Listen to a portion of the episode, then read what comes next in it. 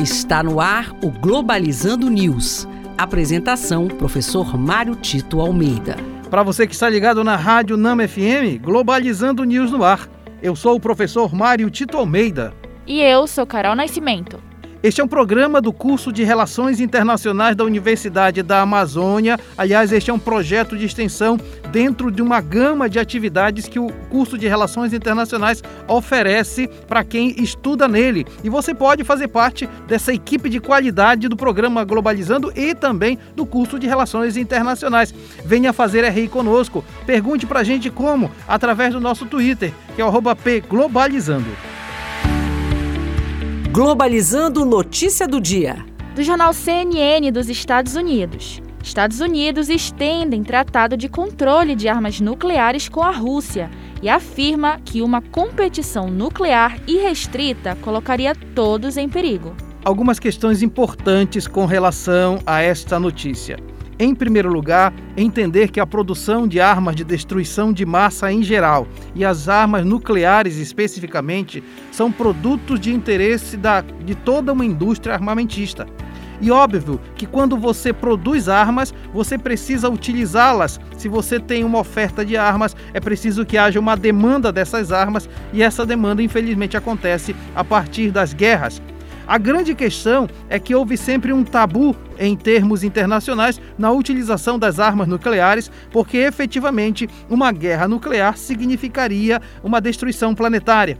Nesse sentido, os tratados de cooperação ou de controle de armas nucleares sempre foram vistos como instrumentos não somente de disposição e delimitação da utilização das armas, mas especificamente uma forma de garantir a segurança internacional. Quando os Estados Unidos estendem o tratado com a Rússia, significa que essas duas superpotências nucleares estão dispostas a conversar. O maior problema diante dessa questão está no fato de que há uma grande forma de você contrabandear armas e até um próprio comércio ilegal de armas que podem chegar a países que não têm todo esse compromisso com a cooperação internacional.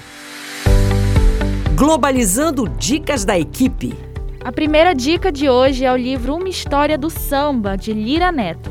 Este livro aborda a história do samba urbano o autor conta as origens do samba até o desfile inicial das escolas, falando sobre a adaptação gradativa do samba rural do recôncavo baiano ao ambiente urbano da então capital federal. Descendente das batidas afro-brasileiras, onde o ritmo encontrou terreno fértil nos carnavais de rua.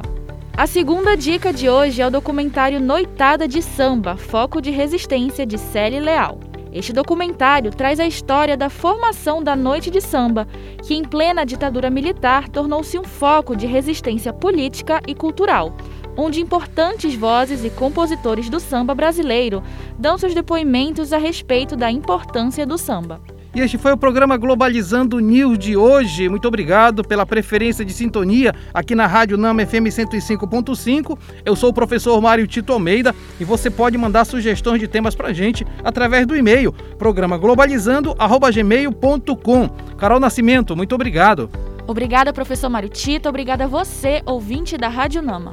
E fique ligado, no próximo sábado nós temos dois encontros, às nove da manhã, aqui na Rádio Nama FM 105.5 e também no Facebook, na página oficial do programa Globalizando, a nossa live com tema especial Samba e Resistência. Eu aguardo você. Tchau, pessoal. Globalizando News, uma produção do curso de Relações Internacionais da UNAMA.